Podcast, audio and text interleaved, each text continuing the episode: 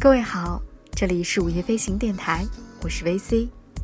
今晚我们将一起继续来阅读圣埃克苏佩里《夜航》第七章。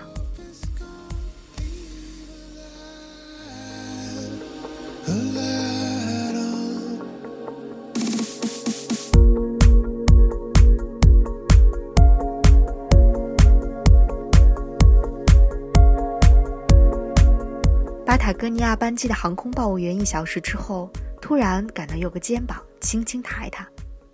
他环顾四周，浓云遮住了群星。他俯身看地面，找寻村庄的灯光，像躲在草丛中发光的昆虫。但是这堆黑草丛当中没有东西闪亮。他不太高兴，预感到这一夜不会好过。前进，后退，占领的土地又要撤离了。他不理解飞行员的策略，他觉得闯入黑夜愈深，愈像撞在一堵墙上。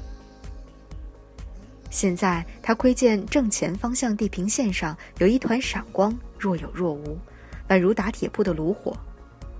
报务员碰了一下法比安的肩膀，但是后者没有反应。远方暴风雨的头几阵漩涡在袭击飞机。金属机身慢慢上举，即使报务员的身体也感到金属的分量。接着又像飘落了，融化了。黑夜中有好几秒钟，他单独浮在空中。这时他两手紧紧攫住钢翼梁，世界的一切他都看不到，除了座舱那盏红灯。他打了一个寒战，感到自己直往黑夜中心坠落，毫无救星。唯一的护身符是一盏小矿灯。他不敢惊动飞行员问他的打算，只是两手抓住钢翼梁，身子向他倾斜，呆呆望着这个发暗的后景。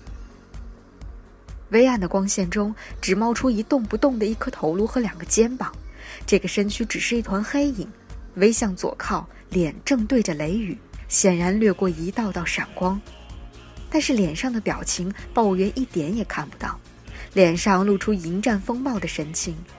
那张抿紧的嘴，那股意志，那阵怒火，还有那张苍白的脸与窗外那些疏忽的电光一问一答的本质内容，在他也是无法窥透的。然而，他咂摸到这团岿然不动的阴影中积蓄的力量。他爱这力量，这力量可能正把他引向风暴，然而同时也给他庇护。这双抓住操纵杆的手，也许已经紧紧地揪住了暴风雨，就像揪住了猛兽的后颈一样。充满力量的肩膀仍然岿然不动，令人感觉内中深厚的潜力。报务员想，负责的总是飞行员。此刻他坐在骑士身后，风驰电掣朝着火奔去，体味到身前这团黑影表现的智与力，这团黑影表现的坚韧。左边又亮起了一团火，弱的像闪烁的灯塔。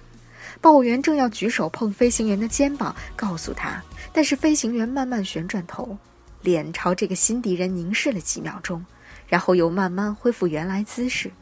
这副肩膀始终岿然不动，这个后颈压在皮椅背上。